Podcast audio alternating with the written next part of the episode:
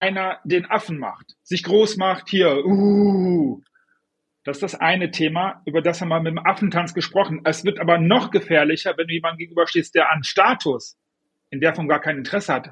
Hier sprechen wir von Raubtieren und wie man mit denen umgeht. Das ist das heutige Thema. Besser bleibst du dran, wenn du wissen möchtest, wie du damit umgehen kannst. Yes! Mut, Disziplin und ein starkes Warum im Business und in Graf Magar. Hi Jochen! Fresh, Jochen von Kraft. Schön, dass ihr dabei seid. Willkommen beim Kraft Business Lab. Markus, let's go.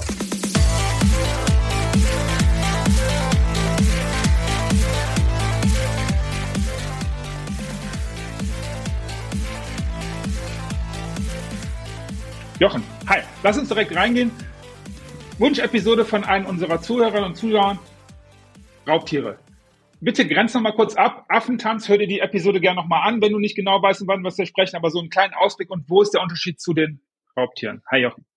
Grüße dich. Es gibt einen, einen Experten im Bereich Selbstverteidigung und Nahkampf, der heißt Rory Miller. Ja, ist ein Amerikaner, war Polizist, unter anderem Justizvollzugsdienstbeamter, leitet Seminare, hat Bücher geschrieben, die ganz wunderbar sind. Die sind übrigens nicht übersetzt, muss man mal gucken. Facing Violence hat mir sehr gut gefallen. Ähm, er unterscheidet äh, die Ursache und die Natur von Konflikten, von potenziellen, ähm, darin, dass er mal auf die Profile guckt und deren Interesse. Und das eine kann eben, wie du so schön sagtest, Status sein. Du kommst in die Bar rein, der Typ sagt, das ist meine Bar, ja, und der will ansehen, der will als Chef rausgehen in der Situation, hier macht die Eskalation total, äh, äh, spielt eine große Rolle und ich kann mich darauf einstellen zu sagen, okay, ich will nicht an seinem Status, ich gebe den Frieden, also komme ich raus aus der Situation. Und dann gibt es aber eben die Raubtiere, von denen du gesprochen hast, und die sind daran nicht interessiert. Und zwar sowohl nicht an Status wie an deinen Worten. Das ist im Prinzip ein ressourcenorientierter Täter, der äh, entweder deinen Körper oder dein Hab und Gut will. Und der ist nur daran interessiert, daran, das zu bekommen. Und insofern ist äh, die Regel, wie man mit solchen Menschen umgeht, ein bisschen anders als mit diesen Affen oder den Affentänzern. Äh, und zwar insofern ist das die Vermeidung eine Riesenrolle spielt, noch größer, weil sie sehr, sehr gefährlich sind. Und weil hier auch das Thema entschlossen agieren, sobald man das mitbekommt und auch Öffentlichkeit einbeziehen, wenn man irgendwie kann, denn das schreckt, das ist das Einzige, was diesen Täter abschreckt, ähm, das, das nimmt nochmal erheblich höheren Anteil. Eine Sache, die mir gerade einfällt, ist, wir hatten in der letzten Episode über das Thema Pre-Attack-Signals gesprochen. Mhm. Ist das bei Affen, also die Leute, die den Affen haben, ist das bei Raubtieren vielleicht sogar so, dass es die gar nicht gibt? Macht es die gefährlich oder habe ich gerade da einfach nur was Falsches reininterpretiert? Nein, ich finde, du, bist am richtigen Punkt dran. Ähm, also keiner würde, wenn ein Jaguar aus dem Dschungel auf einen zukommt, anfangen mit dem zu boxen. Die äh, soziale Gewalt ist ritualisiert und ist in der Regel nicht tödlich. Wenn ich einen, auf einen Schulkameraden, der mich anpöbelt, äh, er wäre der stärkere Typ und ich würde, ich mache das jetzt mal ganz plump, ihn erschießen, dann würde ich nicht an Ansehen gewinnen und es wäre völlig aus der Gleichung heraus. Es würde gar nicht, man, man würde das gar nicht verstehen. Das wäre was ganz Merkwürdiges. Deswegen, soziale Gewalt ist geprägt eigentlich von nicht tödlichen oder nicht so richtig schlimmen und verheerenden Verletzungen. Zumindest auf dem, auf dem Papier.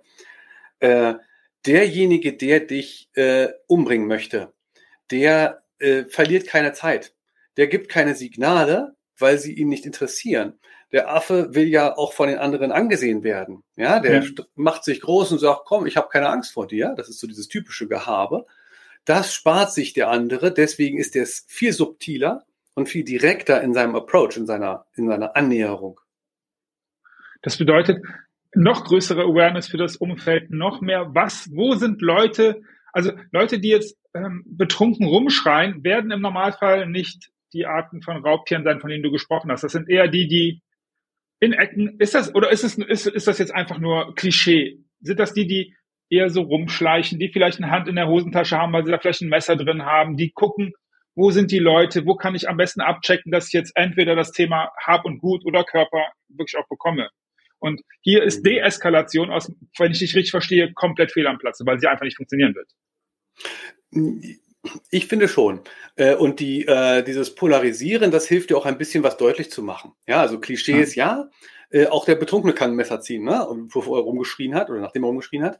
Ich hatte mal einen Fall, ich habe mal jemanden, der einen Raub begangen hat, gestellt in der Bahn Und noch während der Zug einfuhr, stand er vor mir mit beiden Händen in der Tasche, war kleiner als ich deutlich. Und ich stand vor ihm und ich wusste nicht so richtig, was ich mit ihm machen sollte. Ich war jugendlich und äh, ich habe auch nicht gedacht, ich muss ihn jetzt quasi festnehmen. Ja, das ist ja nicht mein Auftrag. Äh, Das Ding, die Tür ging auf, Innsbrucker Platz, und der rennt raus und aus seiner Tasche fällt ein Messer, ungelogen, also äh, von, ich würde sagen, 30 Zentimeter. Ja, wow. also nicht, ja. nicht die Klinge, aber das ganze Ding insgesamt war ein Riesenspringer. Und ähm, da ist einfach deutlich, man unterschätzt eine kleinere Person, man unterschätzt jemanden, der still ist. Und wenn der plötzlich loslegt, wenn der einen Plan hat, ist das schweinegefährlich. Und Menschen, die ähm, Männer, die Frauen im Park auflauern, um sie zu vergewaltigen, äh, das ist ein sehr direkter und sehr harter Angriff, den die starten und planen. Ja. Und man muss einfach, das ist einfach fast ein Level höher. Und es ist nicht so einfach zu sagen, okay, pass auf, wenn Frauen sind sehr gut darin, auch zu verstehen und geschmeidig zu kommunizieren. Die können gut deeskalieren. Es ist aber gar nicht gefragt in der Lage, in der der Mann einfach nur an ihren Körper will oder ihnen das Leben nehmen will.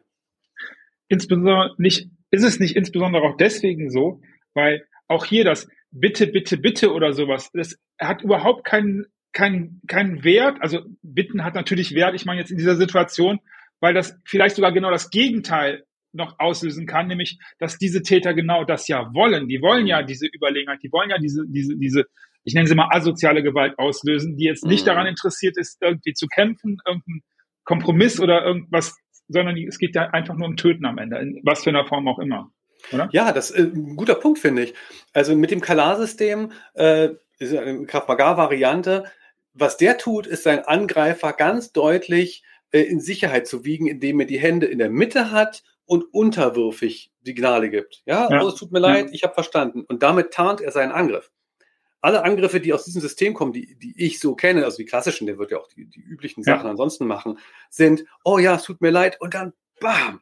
Ja, und das, das wird auch von Tim Larkin oder von Richard Dimitri empfohlen. Das sind auch so Größen in der Selbstverteidigung, gerade die sich mit dem Thema häusliche Gewalt oder Gewalt gegen Frauen beschäftigen.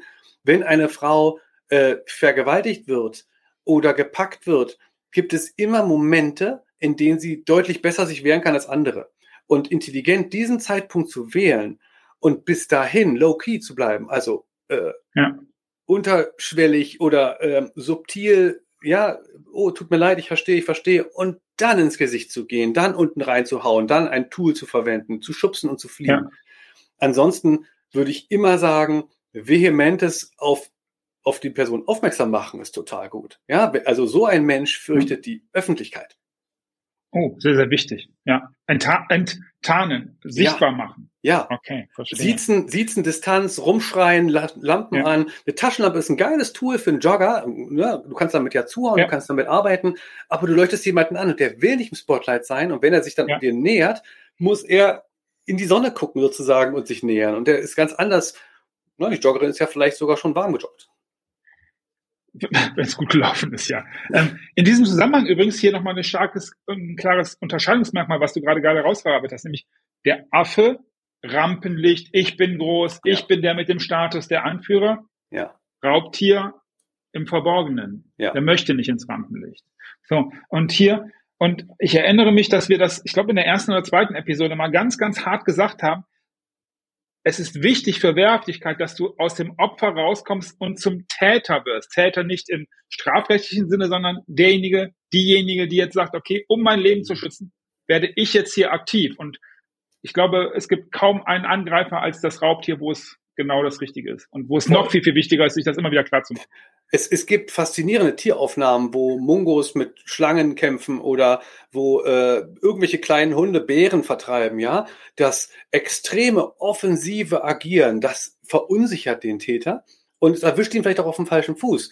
Wenn ich eine Frau ausbilde im Krav Maga, das machen wir ja ständig, dann sagt die, ja, ich habe doch keine Chance gegen einen 1,90 Meter Mann, der 100 Kilo wiegt. So, auf dem Papier oder im Ring, na klar. Aber was, was, stell dir vor, du hast eine Katze, die du festhältst und die nicht festgehalten werden möchte und die kratzt und beißt, wie eine Verrückte. Dieses Vieh willst du nicht mit den Händen haben. Und das ist das Mindset. Ja. Ich werde zum Wahnsinnigen. Ich kratze, ich spucke, ich kämpfe, ich schlag mit allem zu, was ich habe und den Täter oder den Gegner anzugreifen. Täter, Opfer ist immer so eine Sache, ne? blöde Begriffe manchmal. Ja, ja. Ähm, also nicht falsch, dass du sie verwendet hast, aber wir wollen ja auch nicht so statisch bleiben mit diesem Denken. Ähm, ich, ich greife die Gegner an, das ist die beste Verteidigung, ich schieße ein Tor, statt mich nur auf die Defensive zu äh, verlassen. Ja. Im Übrigen, und das kurz abschließend an der Stelle noch, wenn ich außerdem richtig verstehe und alles, was wir bisher gesprochen haben, ist es außerdem eine gute Idee, jetzt nicht sich gerade nachts um halb zwei mit einer Jogginghose in die Bronx zu bewegen und einer dicken Goldkette drum.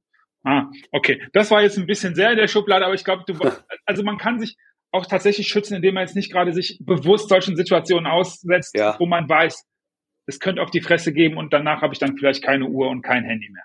Vermeidung ist die beste Form und man unterschätzt gern mal, was für Gestalten da draußen durch die Gegend laufen. Es gibt so erschreckende Aufnahmen, ich habe gerade erst gesehen, wo eine Frau und ein Kind ins Haus reingehen und ihm folgt ein, ein Mann und der verschafft sich dann Zugang und er ist einfach so dicht dahinter, dass wenn sie die Tür schließen, dass er den Fuß reinbringt.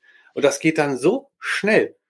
Das heißt Awareness und das betrifft auch kluge Entscheidungen, in welchem, in welchem Gebiet halte ich mich wie auf. Und da sind wir beim, beim, beim Cooper Color Code, die Folge hatten wir ja gemacht. Ich gehe halt nicht in, äh, im, im, im Friedenszustand quasi durch die Gegend, sondern ich, ich gucke ein bisschen um mich herum, was passiert hier eigentlich. Das ist noch kein Kriegszustand, aber es ist eine ähm, entspannte Aufmerksamkeit. Dank dir. Thema Raubtiere. Dank dir für die Einsendung. Also dir, lieber Zuschauer, Nächstes Mal, nächste Woche unterhalten wir uns über etwas, was ich selbst im Training erlebt habe, nämlich wenig Techniken, Routine, Graf Magar gegen, und es hat nichts mit anderen Kampfkünsten zu tun, ganz, ganz vielen Möglichkeiten, die man machen kann, die man aber in so einer Extremsituation vermutlich alle wieder vergessen hat, wenn man das nicht jeden Tag tut. Darüber sprechen wir nächstes Mal. Jochen, danke dir. Euch eine gute Woche, eine wehrhafte Woche. Bleibt sicher.